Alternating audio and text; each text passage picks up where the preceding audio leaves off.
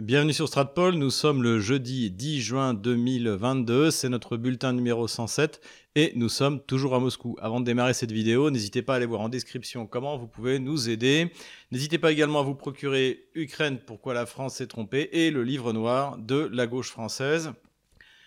Quelques petites précisions avant de commencer au sujet de la, de la censure, plutôt de la lutte contre euh, la censure. Euh, tout d'abord, le, petite application que j'ai présentée la dernière fois, donc c'est pour votre appareil mobile, hein, s'appelle DNS Changer, et ça vous permet de changer la DNS sur votre téléphone mobile et comme ça de regarder, d'avoir accès au site de Russia Today en France.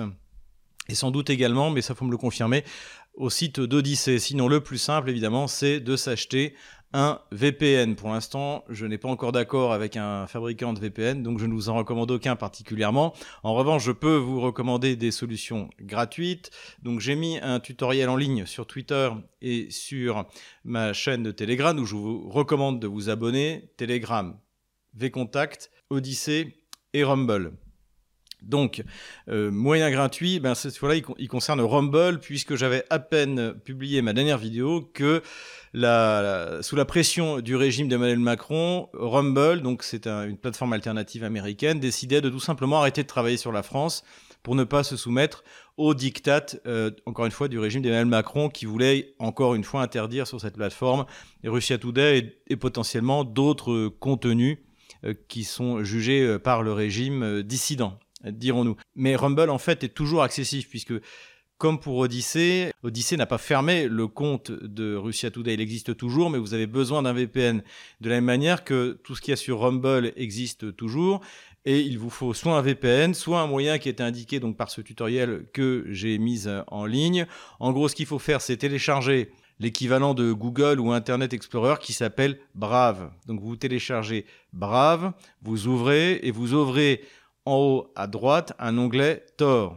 Dans l'onglet Tor, vous écrivez rumble.com et vous avez de nouveau accès à Rumble et euh, au programme de Russia Today ou, euh, bien sûr euh, à la chaîne Stratpol qui existe toujours. Voilà. Sinon, je suis très content parce que on est largement rien que sur ma chaîne Odyssée et sur Rumble, on doit frôler à chaque fois les 150 000 vues et j'ai vu que beaucoup d'entre vous ont repris mes programmes donc que ce soit sur euh, Russia Today, l'échiquier mondial, ou que ce soit nos bulletins, et que vous les mettez sur d'autres supports, Rootube, Odyssey, euh, Rumble, euh, pourquoi pas. Donc n'hésitez pas, c'est comme ça, il faut faire circuler. Le régime ne pourra pas nous courir éternellement les uns contre les autres. Petite remarque, puisqu'on parle de la censure d'Emmanuel Macron, cette censure précisément sur Russia Today, alors bien sûr, il y a un sens vis-à-vis de l'Ukraine, c'est-à-dire que le discours qui est tenu par le régime qui est en gros celui euh, du général Yakovlev ou plutôt Dourakovliev, c'est comme ça que je vais l'appeler désormais, eh bien est celui donc du régime et il faut empêcher toute analyse euh, originale et indépendante. Donc c'est pour ça que il faut euh, censurer. Mais il y a une autre raison aussi, à mon avis, qui pousse Emmanuel Macron à s'attaquer à Russia Today, c'est le souvenir des Gilets jaunes. Euh, pour ceux qui étaient dans la rue, et j'en faisais partie au moment des Gilets jaunes, en fait, Russia Today était une des rares chaînes françaises qui pouvait euh, aller dans la rue au milieu des manifestants, qui étaient souvent très appréciés par les manifestants parce qu'ils ne mentaient pas sur la réalité de ce qui s'y passait. Alors que toutes les autres chaînes du régime, BFM TV, LCI, euh, et toute la presse gauchiste écrite, c'est-à-dire tous les médias de grand chemin, eux étaient obligés de, se cacher au bout de, de quelques actes parce qu'en fait, les gens les prenaient pour ce qu'ils étaient, c'est-à-dire les euh, la presse officielle du régime, des agents du régime euh, d'Emmanuel Macron, et donc après, ils étaient obligés d'aller euh, sur les toits des immeubles sur les Champs-Élysées pour pouvoir filmer parce que personne ne voulait les voir dans la rue à nos côtés. Donc je pense qu'une des raisons également de cette attaque contre Russia Today de la part d'Emmanuel Macron, c'est le fait, c'est la peur en fait de ces mouvements sociaux qui vont apparaître en France à cause de la guerre qu'Emmanuel Macron mène contre la Russie. La sale guerre, encore une fois, d'Emmanuel Macron. Voilà, ça c'était en aparté, mais rentrons dans le vif du sujet. Comme vous le constatez, je publie cette vidéo avec un peu de retard. Normalement, c'est soit mardi, soit mercredi, mais j'ai attendu jeudi parce qu'il se passait des choses à Kherson et que, évidemment, je voulais en faire état. Donc voilà, je suis désolé pour ce retard. Je vais essayer de reprendre un rythme plus régulier. Commençons cependant par quelques nouvelles économiques. La Russie est devenue, au mois d'octobre, le premier exportateur de pétrole vers l'Inde. Donc ceux qui espéraient, et on se souvient des articles du début vis-à-vis de la Chine ou de l'Inde, comme quoi la Russie euh, faisait trop confiance à ces pays pour remplacer le marché occidental, eh bien, visiblement, ces analyses économiques ont été aussi fausses que les analyses militaires, puisque ce n'est pas le cas. La Russie a trouvé en New Delhi un importateur fiable et, euh, a priori, si on en croit les dernières déclarations du ministre des Affaires étrangères indien, ce n'est pas prêt de s'arrêter. La Chine aussi, évidemment, en profite beaucoup, notamment euh, par les livraisons par la route maritime du Nord. Souvenez-vous, on en avait parlé dans une de nos vidéos, cette route alternative qui passe par l'Arctique, qui est beaucoup plus courte pour la Russie pour aller vers l'Asie. Donc de ce côté-là, tout va bien aussi. Puisqu'on parle de pétrole, eh on a appris aujourd'hui que la Russie s'apprête à baisser sa production de 14% au mois de décembre en raison du début du plafonnage des prix qui est euh, imposé par euh, l'Union européenne. Donc euh, Vladimir Poutine l'avait annoncé, il préfère ne pas vendre plutôt que de vendre à mauvais prix. Donc la baisse est prévue de 14%, ajoutée aux 2 millions de barils en moins qui ont été décidés par l'OPEP plus, c'est-à-dire en gros par l'Arabie Saoudite et la Russie, on en a déjà parlé, eh bien, ça va entraîner une augmentation des prix du pétrole et ça aura deux conséquences. La première, c'est qu'a priori, la Russie maintiendra tout de même euh, un revenu tout à fait raisonnable de ses exportations de pétrole. Et deuxièmement, euh, ça va augmenter bien sûr le prix de l'essence à la pompe. Et ça, je ne suis pas persuadé que Bruno Le Maire et la République en col roulé s'en soient vraiment aperçus. Donc, euh, affaire à suivre en tout cas. Puisqu'on parle de pays partenaires de la Russie, eh bien parlons de la Turquie. La relation entre la Turquie et la Russie, et devrais-je dire entre Vladimir Poutine et Recep Erdogan, est excellente. Vladimir Poutine avait dit récemment que euh, on pouvait travailler avec Erdogan, que c'était quelqu'un qui était euh, exigeant dans la négociation, mais qu'une fois que sa parole était donnée, eh elle était fiable. Et Erdogan vient de lui rendre la politesse en disant à peu près la même chose que euh, Vladimir Poutine était quelqu'un de fiable. Tout ça sur le fond du début d'organisation des échanges économiques entre les deux pays en monnaie locale, c'est-à-dire soit en rouble, soit en monnaie turque. C'est déjà le cas pour 25% euh, du gaz russe qui est livré à la Turquie. Rappelons que la Russie est un gros fournisseur de gaz à la Turquie. Il y a déjà deux gazoducs, et dont un qui sert également à approvisionner le Balkan Stream, qui monte, comme on l'a dit, le long des Balkans jusqu'à la Hongrie et sans doute à terme euh, jusqu'à l'Autriche et pourquoi pas jusqu'à l'Allemagne, puisque tant que Berlin n'aura pas décidé de désigner l'auteur de l'acte terroriste qui a fait sauter Nord Stream 1 et 2, je ne pense pas que la Russie décide de réparer euh, les gazoducs. Mais il y a d'autres échanges entre la Turquie et la Russie, notamment il y a du tourisme, il y a des produits agricoles euh, spécifiques qui sont livrés par la Turquie à la Russie, et donc que ça contribue à la dédollarisation. Encore une fois, Recep Erdogan joue le rôle que je voudrais voir jouer à la France, c'est-à-dire puissance d'équilibre, qui est capable à la fois de livrer des Bayraktar à, l'Ukraine, même s'ils ne servent pas à grand-chose, d'acheter des S-400 à la Russie, voilà, d'être une puissance d'équilibre comme euh, la France aurait dû l'être si elle avait été dirigée par le général de Gaulle et pas par Emmanuel Macron. On pourrait également parler de euh, la visite du chancelier allemand Olaf Scholz en Chine pour rencontrer Xi Jinping. Mais ça, eh bien, je viens de tourner l'émission pour Russia Today, l'échiquier mondial, pas plus tard qu'hier. Donc ça devrait être en ligne dans une semaine. Mais là aussi, c'est très intéressant parce que, comme vous le verrez, l'Allemagne, tout simplement, se bat désormais pour la survie de son industrie, pour qu'elle évite d'émigrer soit aux États-Unis, euh, soit eh bien, tout simplement de, disparaître avec toutes les filiales euh, qu'il y a en Europe, en Pologne, en, France. Je ne sais même pas si les Polonais se rendent compte de, ce qu'ils sont en train de faire à ce sujet. En tout cas, très intéressant la démarche de Scholz. Ne manquez pas ma prochaine émission sur Russia Today France en ayant un VPN et en allant sur Odyssée, sur la chaîne de Russia Today.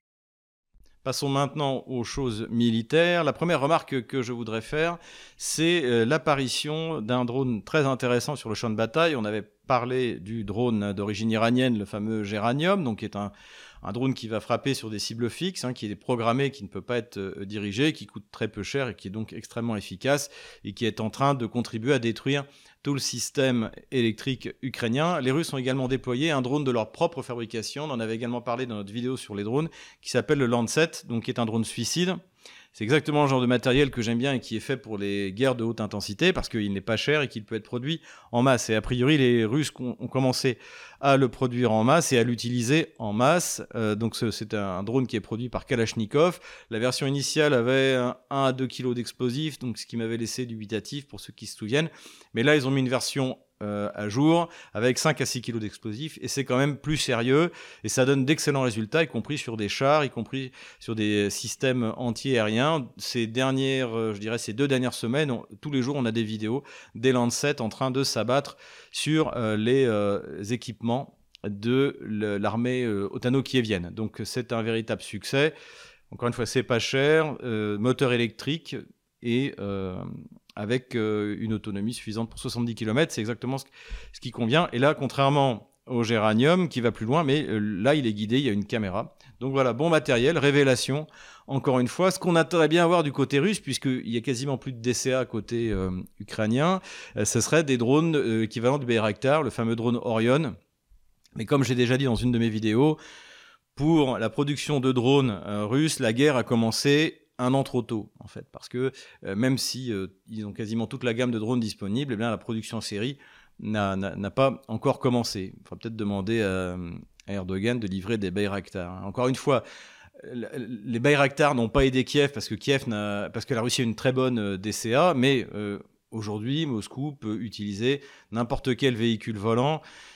Les Kieviens pourront pas faire grand-chose contre eux. Voilà sur le Lancet. Pour continuer sur le même sujet, prolongation des tirs stratégiques, dont des tirs de, géranium, contre les infrastructures énergétiques ukrainiennes. Et euh, ça commence à donner des résultats extrêmement sérieux et inquiétants pour les otano-kieviens. Euh, le maire de Kiev, Vitaly Klitschko, part d'une possible évacuation de 3 millions d'habitants, peut-être 800 000 ça aussi, euh, ça a, été, euh, ça a été évoqué. Donc, de toute manière, toute la chaîne de logistique ukrainienne est extrêmement euh, en grande difficulté. Et alors, chaque pays de, l'OTAN essaie d'envoyer son système. Mais comme j'ai dit, tout ça n'est pas concentré, organisé. Ça va être extrêmement compliqué. Et ça, quoi qu'il arrive, que Kherson soit prise par les Kieviens ou pas, ça ne changera absolument rien. Le, ce bombardement stratégique est extrêmement efficace et contribue à faire de l'Ukraine un boulet chaque jour plus lourd pour les Occidentaux et pour les pays d'Europe en particulier qui vont sans doute se prendre une nouvelle vague de migrants ukrainiens. Puisqu'on parle de l'OTAN, j'ai vu passer, merci à ceux qui me l'ont envoyé, vous êtes plusieurs, un article dans Mediapart sur la triste condition de nos soldats. Je crois que c'est des, il y a des tankistes et des, chasseurs alpins, de nos 700 soldats qui ont été envoyés en Roumanie et qui vivent là-bas, euh, qui ont faim et qui ont froid, donc dans des conditions épouvantables.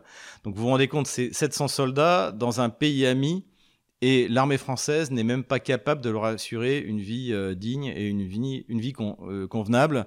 Ce qui est intéressant, c'est que parmi les témoignages de nos, malheureux soldats français, il y en a un qui a dit que, euh, que l'armée française était envoyée en Roumanie pour faire peur, vraisemblablement faire peur à la Russie, et que finalement elle faisait pitié. Et c'est malheureusement, il, il, avait raison. Mais alors, ce qui est intéressant, c'est que c'est exactement ce qu'a dit le général Dourakovlev sur, euh, bah, ça doit être comme d'habitude, sur LCI, où il a dit que l'armée russe qui faisait peur, désormais faisait pitié. Donc ça, bon, je ne vais pas revenir sur ça la méconnaissance à la fois de, de l'armée russe, son incompréhension complète du conflit qui est en train de, se passer entre la, Russie et l'OTAN sur le, territoire ukrainien. Ça, de toute manière, on le verra bien à la fin de ce conflit, au moment du partage du, du territoire ukrainien, mais surtout le mépris euh, public avec lequel, euh, lequel il en parle, qui est, qui est assez choquant. Donc ça nous fait bah, notre gamelin euh, de la semaine, évidemment. On peut rajouter également le, colonel Goya, qui visiblement a pris la parole devant une délégation du, Parlement français ou je sais pas quoi, du sénatorial. J'ai rapidement écouté. Alors, il, il, dresse un portrait dithyrambique de la défense territoriale ukrainienne en disant que c'est des gens avec des expériences. visiblement, euh, il sait absolument pas de quoi il parle. Ces, bataillons, euh, euh, ces malheureux bataillons donc de cette défense territoriale, en fait, se sont fait avoir. À l'origine, c'est une loi qui été prise par Zelensky avant même que commence l'opération spéciale, où en fait, euh, pour encourager les gens à s'inscrire, on leur a dit bah écoutez, inscrivez-vous euh, dans votre région et comme ça vous pourrez participer aux opérations de défense dans la région. Euh, ce sera une, ça, nous aidera à organiser la défense du territoire ukrainien. Donc il y a plein de gens qui ont commencé à faire ça. Et puis quand l'Ukraine a commencé à manquer de soldats, c'est-à-dire euh, quasiment immédiatement, euh, ces unités qui sont un véritable Volkssturm, hein, comme ce qu'on avait vu à l'époque de, la, chute du Troisième Reich, avec des vieux, des, personnes qui n'ont jamais tenu une arme ou qui n'ont pas tenu une arme depuis très longtemps. C'est assez terrible d'ailleurs de les voir. Ça, ne provoque pas euh, aucune satisfaction. Enfin bon, c'est absolument pas des unités des unités capables de combattre. En revanche, ils sont très nombreux. Ça a permis à Kiev, euh, qui aujourd'hui, on verra, on est à sa huitième vague de mobilisation, eh bien, d'envoyer par la masse des masses et des masses de, soldats se faire, euh, se faire massacrer, euh, notamment et principalement par, par l'artillerie russe. Voilà ce que c'est que le Terra Baron, la, mobilisation ukrainienne, et c'est cette, défense territoriale. Donc voilà, allez, un deuxième gamelin pour la semaine, le colonel Goya, mais il doit commencer à avoir l'habitude.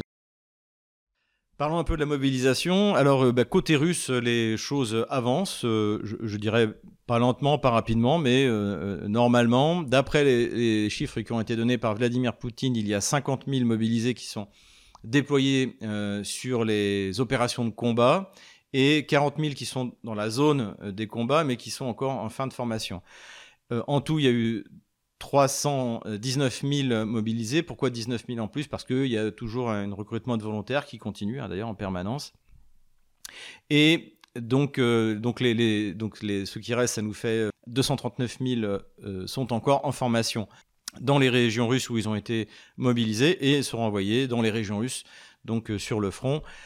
Euh, je pense que tout ça sera terminé euh, fin novembre. Donc, euh, si la Russie veut à ce moment-là se lancer dans une offensive d'hiver, comme nous l'espérons tous, eh bien, ce sera, ça, arrivera parfaitement à point. Ce qui est intéressant aussi, c'est de noter que ces conscrits sont payés 195 000 roubles par mois, ce qui représente 3 000 euros. Donc c'est quand même euh, un excellent salaire, hein. même pour Moscou c'est pas mal du tout. Hein. Avec la parité en pouvoir d'achat, vous pouvez toujours multiplier par 1,5, 2 ou 3 euh, selon que vous soyez à Moscou ou en région. Je peux vous dire que 195 000 roubles euh, quand vous habitez dans une ville de, région ou dans une, ville moyenne ou à la campagne, c'est énorme. Donc visiblement la Russie a les moyens de s'offrir cette armée et de payer ces gens-là qui vont risquer leur vie euh, pour leur patrie comme ils le méritent. Côté ukrainien, comme je l'ai dit, on en est à la huitième vague de mobilisation. Les Ukrainiens espèrent lever 100 000 hommes pour essayer de combler les pertes qui ont été euh, extrêmement importantes. Hein. On va voir ce que je disais sur euh, Kherson. Là, il faut le reconnaître, c'est une victoire stratégique de, de, Kiev, mais une victoire à la Pyrrhus qui lui a coûté extrêmement cher du point de vue humain et du point de vue technique. Du point de vue humain, donc la conséquence, c'est cette huitième vague de mobilisation et également l'utilisation massive de mercenaires qui ne sont plus euh, cette fois uniquement utilisés comme des formateurs ou des unités d'arrêt. Hein, notamment, il y a beaucoup de Polonais qui sont des unités d'arrêt et qui tirent euh, dans le dos euh, des, ou sur les, soldats ukrainiens, notamment de ces pauvres de la défense territoriale, qui voudraient battre en retraite ou se rendre russes. Désormais, eh bien, tous ces mercenaires sont utilisés sur le front. Euh, selon le renseignement militaire russe, il y a des unités qui sont à 100% polonaises euh, ou, avec des contingents anglais. Il y a beaucoup de morts chez eux également. D'ailleurs, dans la presse américaine ou anglaise, il y a régulièrement encore une annonce d'un d'un mort, d'un mercenaire mort, parce qu'en fait, beaucoup, quand ils sont allés là-bas, euh, on, fait un peu, c'est le mercenaire TikTok, en fait, donc ce film en train de le, en train de le faire, donc quand il meurt, ça se voit. Donc, euh, donc voilà, donc c'est vraiment cette vague de mobilisation traduit un effondrement de l'armée ukrainienne et également euh, le fait que c'est plus l'armée ukrainienne, mais l'armée, comme je l'appelle, otano-kievienne, avec des troupes de l'OTAN de plus en plus en part de plus en plus importante. On en a vu notamment récemment à Kherson. Voilà pour la mobilisation. Et maintenant, passons au sujet le plus important, c'est-à-dire euh, l'abandon par euh, l'armée russe de la ville de Kherson. Première chose, comme d'habitude, cela ne changera pas le résultat final de la guerre. La Russie l'emportera, les fondamentaux n'ont pas changé, du point de vue de la puissance militaire russe, de la puissance économique qui est même euh, au-dessus de ce qu'on pouvait imaginer quand on voit l'état de l'économie allemande et de l'économie euh, française. Donc les fondamentaux n'ont pas changé. La Russie a en plus très peu de pertes. Donc elle va l'emporter. Maintenant, il s'agit de comprendre pourquoi eh bien, les Russes ont abandonné cette ville qu'ils auraient pu tenir s'ils avaient voulu et qui aurait pu servir de tête de pont pour une offensive vers Nikolaïev et vers Odessa, puisque je pense que euh, cette, ce conflit s'arrêtera lorsque les Russes auront mis la main sur Odessa, couper la mer Noire euh, de l'Ukraine, en fait, la rendra définitivement inintéressante pour Washington. Et encore une fois, ce conflit se réglera entre Washington et Moscou. L'Ukraine, euh, les Ukrainiens, les Kieviens, Zelensky, tout ça, Macron et, Scholz n'ont aucune influence sur le cours des négociations. On va le voir plusieurs remarques par rapport à cet euh, abandon de la ville de Kherson. Tout d'abord, c'est pour moi un, véritable changement de civilisation. J'en parlais avec un de mes amis, un, russe euh, blanc, Vladimir, que je salue, et qui faisait également euh, cette remarque, c'est-à-dire que pour la première fois, pardonnez cette expression, le matériel humain, c'est-à-dire le soldat russe, est au centre des préoccupations la Russie ne veut pas se permettre des dizaines de milliers de morts, comme ce qu'on voit du côté, euh, du côté kievien. Moi, c'est quelque chose que j'avais observé lorsque j'ai travaillé jusqu'en 2014, euh, euh, notamment pour le complexe militaire industriel, c'est-à-dire que j'avais pu discuter avec le, commandant du, du GAP2. donc le GAP2, c'est une structure au sein du ministère de la Défense russe qui décide de l'entretien et des nouveaux modèles de, de véhicules et le, général donc qui, décidait du véhicule du futur, je, l'interrogeais sur l'Armata, le futur char de bataille russe. Et je lui dis, mais comment ça vous est venu cette idée de faire euh, une cellule blindée euh, devant avec les trois, euh, les, trois servants du, du char, l'équipage de trois donc, euh, euh, ce qui fait qu'une une, tourelle télopérée, ce qui fait que même si le char est détruit, l'équipage est sauvé. Et il m'avait dit ça, il m'avait dit, mais l'armée russe ne peut plus se permettre de perdre des, des dizaines, des centaines de milliers d'hommes, comme ça a été le cas pendant la Grande Guerre patriotique. voilà. Donc ça, de toute manière, cette préoccupation de sauver à tout prix la vie du soldat russe, on l'a vu au moment de la contre-offensive ukrainienne dans la région d'Izium, et on l'a vu tout au long de, de, ce conflit, et on le verra encore. Pour comprendre les décisions qui sont prises par, par l'état-major russe, c'est quelque chose que maintenant il faut avoir à l'idée, c'est-à-dire que c'est une priorité, c'est pour pas dire la priorité. Le deuxième chose, ça on l'avait euh, déjà évoqué au moment de la contre-offensive dans l'Est, c'est que la Russie ne veut pas faire un Mariupol inversé, c'est-à-dire partir dans un combat de forteresse, dans une ville, notamment où il y a encore des civils euh, qui habitent, puisqu'il y a, je crois, 115 000 civils qui ont été évacués de Kherson, donc il doit en rester encore quelques dizaines de milliers qui peuvent encore être évacués. Et la Russie, contrairement euh, à l'armée ukrainienne et surtout aux ukronazis à Mariupol, ne veut pas se barricader ou se cacher ou même euh, risquer de faire tuer des gens qui sont désormais des citoyens euh, des citoyens russes et qui, sont, qui ont d'ailleurs été évacués, qui ont été logés dans, de bonnes conditions du côté russe de la région de Kherson.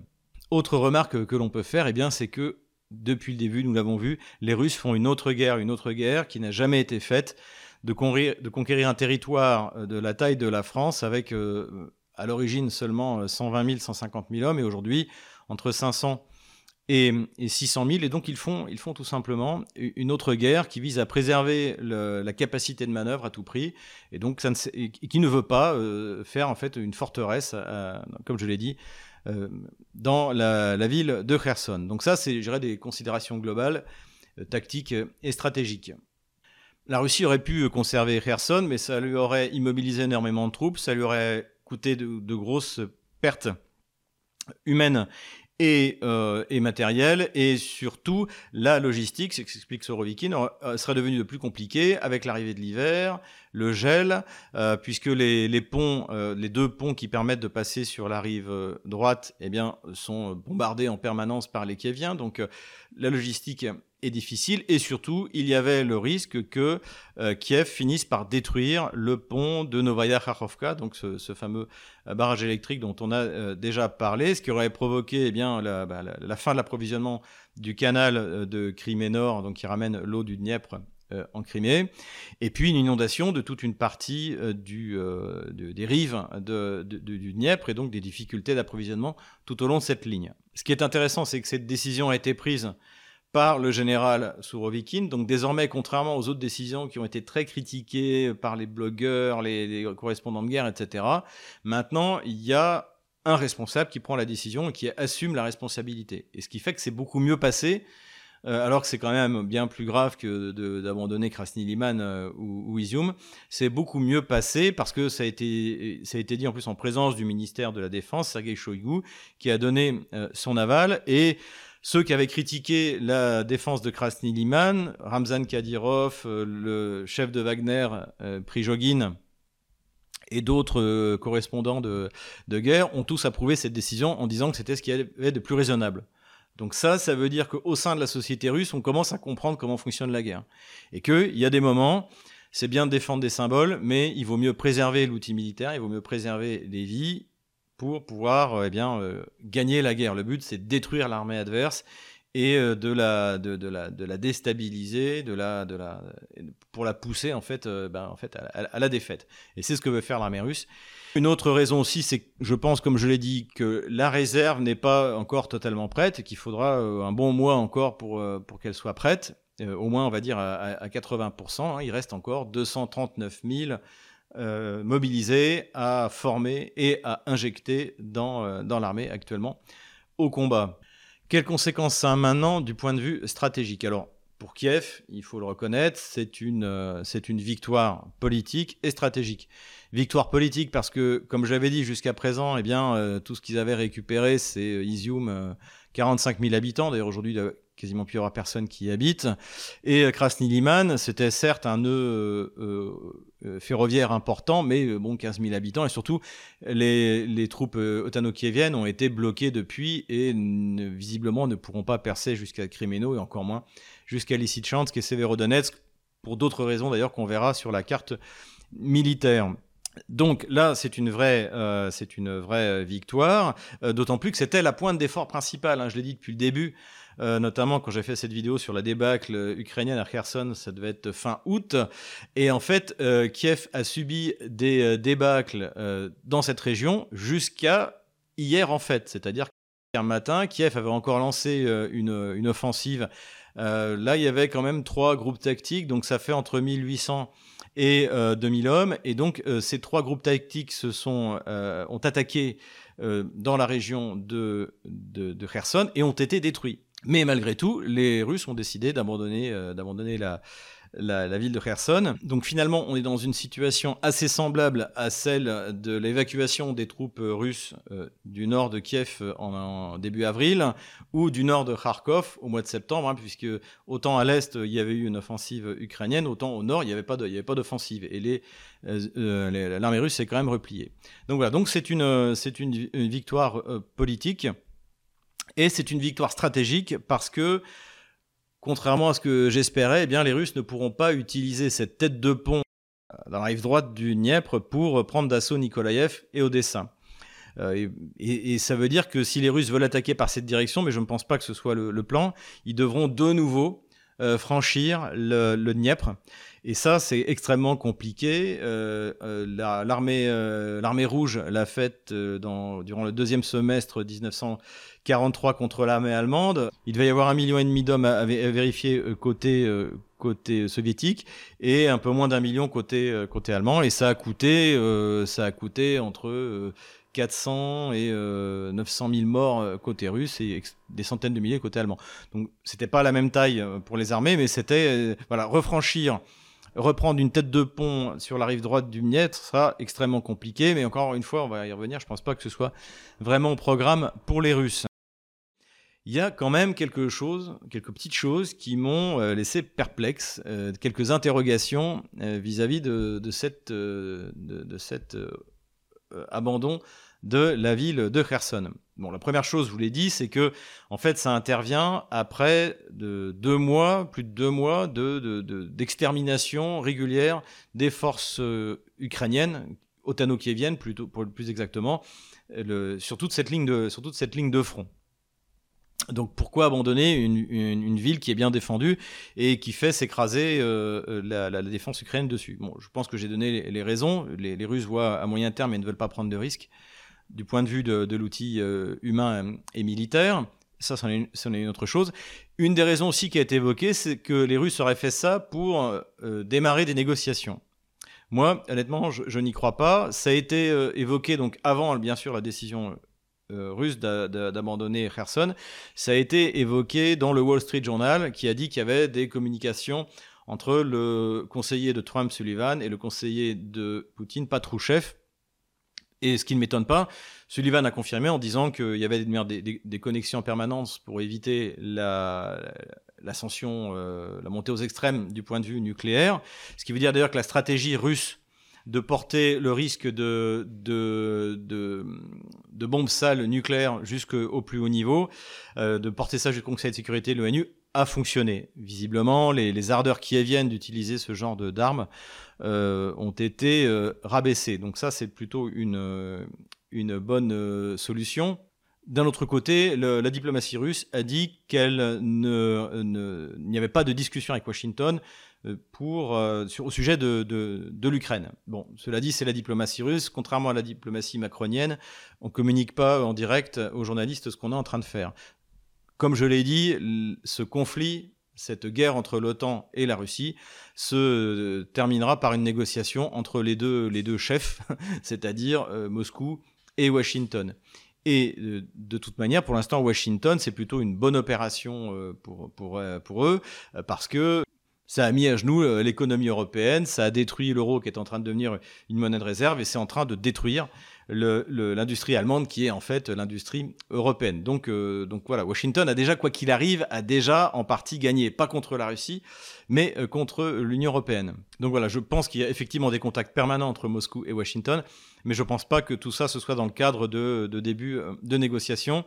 J'ai même plutôt l'impression que c'est l'inverse, puisque Vladimir Poutine, et on en a encore parlé aujourd'hui dans les médias russes, a mis en place un conseil de coordination pour passer, je dirais pas une économie de guerre, parce que malgré tout, les ressources qui sont données dans cette euh, guerre contre l'OTAN sont relativement limitées, et on a mobilisé que 300 000 sur, euh, je pas, 25 ou 28 millions de Russes mobilisables. Donc, euh, c'est pas, pas grand-chose. Donc, euh, euh, cela dit, il y a tout un système de coordination pour permettre à l'armée d'être dotée de tout ce dont elle a besoin du point de vue de l'équipement, de, de, réparation des chars, etc. Il y a tout un système qui est réorganisé un peu sur ce qu'on avait vu pour la Deuxième Guerre mondiale. Et ça, même le fait même que ça existe, ça, ça fait plaisir aux Russes, ça les rassure. Et surtout, Vladimir Poutine a confié ça au Premier ministre Michoustine, et, et c'est pas euh, Elisabeth Borne. Je peux vous dire qu'avec Michoustine, ça va fonctionner et que ça va marcher. Donc, euh, donc voilà, je ne crois pas qu'il y ait des négociations en cours. La deuxième chose aussi euh, qui m'a surpris, c'est que contrairement donc, à ce qui s'était passé au nord de Kiev en avril et au nord de Kharkov en septembre, là, les, Russes sont partis et tout d'un coup, on a, les, les Kieviens et tout le monde a découvert qu'ils étaient partis et c'est là où les troupes kieviennes sont avancées. Donc, ça n'a pas été le cas à l'est où là il y avait une offensive, mais au nord de Kiev et au nord de, Kharkov, les Russes sont partis sans le dire et après ils ont annoncé oui euh, finalement c'est euh, on est parti.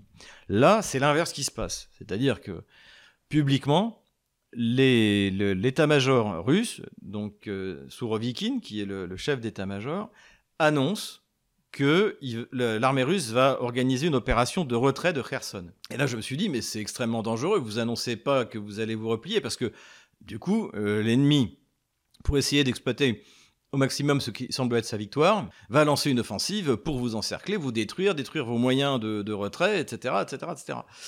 Et ce qui m'a d'autant plus étonné, c'est la réaction des Kieviens. La réaction a été de dire les Russes sont en train de bluffer. Les Kieviens disent ça. Quand je dis les Kieviens, c'est Zelensky euh, il y a 15 jours, c'est le porte-parole de l'armée ukrainienne il y a une semaine. C'est euh, euh, hier et aujourd'hui, c'était conseiller de Zelensky Podolyak, c'était le gouverneur de Kim, donc de la région de Nikolaïev. Donc il a dit qu'on peut, si les Russes disent une chose, c'est qu'ils vont en faire une autre. C'est-à-dire que les Kieviens refusent de croire que les Russes abandonnent purement et simplement cette, cette ville. Alors à ça, je vois plusieurs explications. Euh, la première, c'est qu'en fait, euh, les Russes euh, le font exprès, même si je pense qu'ils vont quand même abandonner la ville, mais pour inciter les Kieviens à lancer l'assaut pour continuer à faire ce qu'ils font depuis quasiment trois mois, c'est-à-dire de détruire dans la steppe les, forces, ce qui reste des forces kieviennes. Ça, c'est tout à fait, tout à fait possible.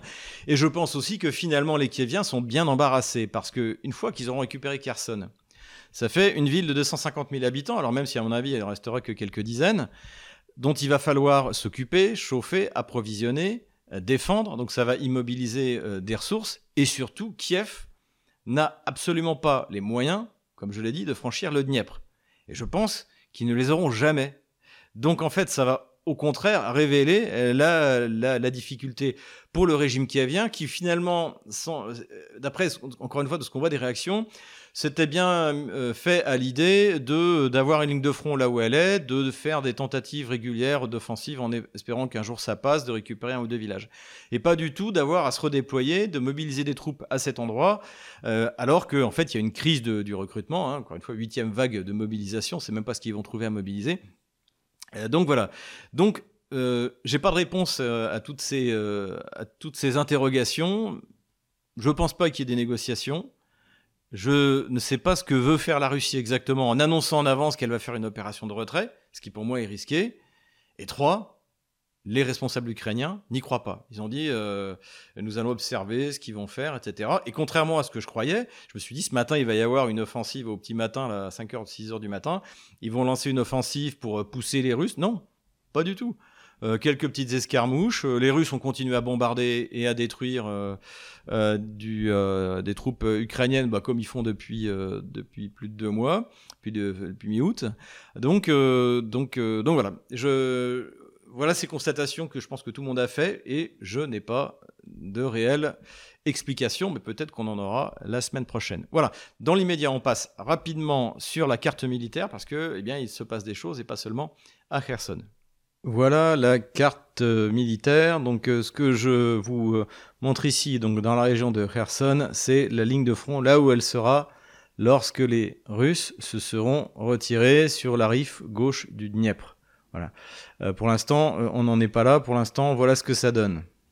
C'est pour information. Ce qui, je pense, est important de souligner quand même, c'est que donc hier matin, il y a eu euh, donc trois offensives qui ont été lancées par les, Ukrainiens à ce niveau-là, à ce niveau-là, à ce niveau-là, et toutes ont été détruites. Donc encore une fois, l'armée russe se retire pas sous la, la contrainte d'une d'une offensive ukrainienne, mais parce que en fait, elle préfère garantir la sécurité de ses troupes derrière le Dniepr. Donc voilà à quoi ressemblera le front. Je ne sais pas combien de temps va durer la retraite, mais les Russes semblent y être euh, bien préparés. Du côté d'Energodar, on n'a eu de tentative de débarquement. C'est ça en fait qu'il faut retenir, c'est que de ce côté gauche du Dniepr, l'armée russe va être tranquille pour préparer euh, ses futures offensives euh, d'hiver, je l'espère. Donc c'est ce que je disais tout à l'heure on va avoir un front ici qui va faire 276 km à peu près derrière le Dniepr. Donc ça, ça va être extrêmement confortable pour les Russes pour y appliquer des feux. D'autant plus que, comme on le voit, à partir d'ici, de ce côté du Dniepr, ils peuvent tranquillement taper avec leur euh, artillerie, euh, avec les roquettes, les smerch, l'ouragan, jusqu'à à peu près euh, à cet endroit-là. Donc en fait, ils sont à l'abri derrière le Dniepr et étant donné les ressources qu'ils ont au niveau munitions, au niveau artillerie, ils peuvent encore infliger de gros dégâts sur les troupes euh, otano-kieviennes. Parmi les buts qu'on peut prévoir pour la Russie, les offensives, donc ça je les avais évoqués, mais je pensais que les Russes donneraient la priorité à Odessa, mais bon ce sera pas le cas. Donc ça va être Zaporozhye, donc ça je pense que c'est quelque chose auquel on peut s'attendre. La libération de Zaporozhye qui maintenant, comme on le voit ici, fait partie du territoire russe. Et je pense qu'immédiatement après, ça peut être aller vers Nicopole, puisque c'est à partir de Nicopole que les, euh, les Kieviens bombardent la centrale nucléaire d'Energodar. Donc le fait de prendre tout ce territoire-là permettrait aux Russes de relancer la centrale d'Energodar. Et ensuite de revenir vers Odessa, non pas en franchissant le Dniepr une nouvelle fois, mais en descendant le long de la rive droite du Dniepr, Nikolaïev, Odessa. Donc voilà, donc la prise d'Odessa n'est pas remise en cause et je pense qu'on va aller de l'avant. Autre offensive possible, eh bien, c'est de nouveau, comme on a eu en février de cette année, une descente sud-nord, soit, soit englobant euh, Kharkov, donc qui est déjà dans une situation extrêmement difficile puisqu'il n'y a plus d'électricité, soit dans une offensive nord-sud le long de la rivière Donetsk pour encercler les troupes qui se sont avancées jusqu'à euh, Krasny Liman, qui est à peu près à cet endroit-là. Donc ça, on pourra voir ça. Et puis, on a toujours, encore une fois, depuis le début, l'effort principal, le Schwerpunkt russe, qui est la libération de la République populaire de Donetsk. Donc il y a encore tout de même toute cette partie-là à libérer, euh, sur toute cette partie-là qui a déjà été libérée. On en est là. Et là, l'effort, en fait, n'a jamais cessé. Et la ligne Maginot, petit à petit, est enfoncée. Donc on a, eu, on a encore eu des progrès depuis notre dernier bulletin. La localité de Pavlovka a été libérée aujourd'hui, où je tourne cette vidéo. Donc Vuledar devrait tomber. Novo-Mikhailovka aussi serait sur le point de tomber, j'ai pas de certitude, donc j'ai laissé là. Et donc ça avance aussi du côté de Marinka. Donc en fait, là on est vraiment dans, encore une fois, ce que j'ai appelé la Imagino. Donc c'est des avancées qui sont significatives. Autour d'AFDFK aussi, toutes les derniers bastions euh, autour de l'aéroport de Donetsk ont été libérés par les troupes russes. Euh, au Pitney, c'est pas très clair, mais a priori, Vodiane, c'est, euh, ça a été bien pris par les troupes russes et elles avancent. Ici, j'ai rien entendu de particulier. En revanche, là, du côté de Bakhmut, Artemiovsk, les troupes russes continuent à avancer. Elles sont à l'intérieur. On a eu des images à l'intérieur de, de Bakhmut. Où exactement, ce qu'elles font exactement, c'est pas trop. Il y a eu une interview d'un combattant de Wagner sur le front de Bakhmut Artemiovsk qui expliquait qu'en fait, ils peuvent rentrer quand ils veulent, mais ce qui les intéresse surtout, c'est d'encercler euh, cette euh, forteresse voilà, que j'ai dessinée en bleu. Il y en a qui m'ont demandé qu'est-ce que c'est que cette ligne bleue? C'est moi en fait qui l'ai dessinée pour désigner un point d'appui euh, ukrainien. Et sur Soledar aussi ça avance, mais rien de précis. Donc je laisse pareil la, ligne de front à cet endroit-là. En revanche, ici, ce qui est important, c'est que les Russes ont pris Belogorovka. Voilà, ici. Donc ils avaient essayé, on s'en souvient, c'était au printemps, de traverser à cet endroit-là, la rivière Sévère, ça avait échoué. Et là, en revanche, ils l'ont prise par la terre, euh, ce qui veut dire que la prise de Lysychansk ou de Severodonetsk par les euh, troupes euh, est peu probable. Hein. En, gros, la, prise de, de n'aura pas eu de conséquences stratégiques significatives. Les troupes otano-kieviennes ont été incapables de l'exploiter et maintenant c'est Seversk qui est en danger. Un Seversk, c'est dans une cuvette. Donc si les Russes continue à pouvoir progresser comme ça, eh bien on est bien parti. Et là, on va arriver directement sur Slaviansk, Kramatorsk. Donc là, ici, on est plutôt pas mal. On arrive sur le front de Lugansk, pourrait-on dire. Hein. Donc là, je rappelle, c'est la nouvelle frontière euh, russe, ici en vert, donc qui est également la frontière de la région de Lugansk. Et pour l'instant, le front russe tient bien. Des attaques tous les jours à chaque fois, ça se termine en carnage pour les troupes otano-kieviennes, qui sont d'ailleurs aujourd'hui, d'après l'enseignement militaire, plus otano que kieviennes. Et euh, une surreprésentation des Polonais. Il est possible qu'à terme, les, pertes polonaises ici finissent par avoir des conséquences euh, au niveau de la population polonaise. Parce que là, euh, visiblement, on est en train de taper dans les centaines de morts. Donc on va voir ce que ça va donner. Donc ici, plutôt calme. Voilà, en gros, on a fait le tour. Il n'y a pas besoin de s'apesantir énormément sur cette situation. Je vais retirer la ligne de front de la semaine dernière. Voilà on en est au 10 novembre 2022. Voilà, j'espère que cette vidéo vous a plu. N'hésitez pas encore une fois à venir nous aider, on en a besoin. N'hésitez pas également à vous inscrire sur tous euh, nos médias. N'hésitez pas à recopier cette vidéo et à la publier où vous voulez.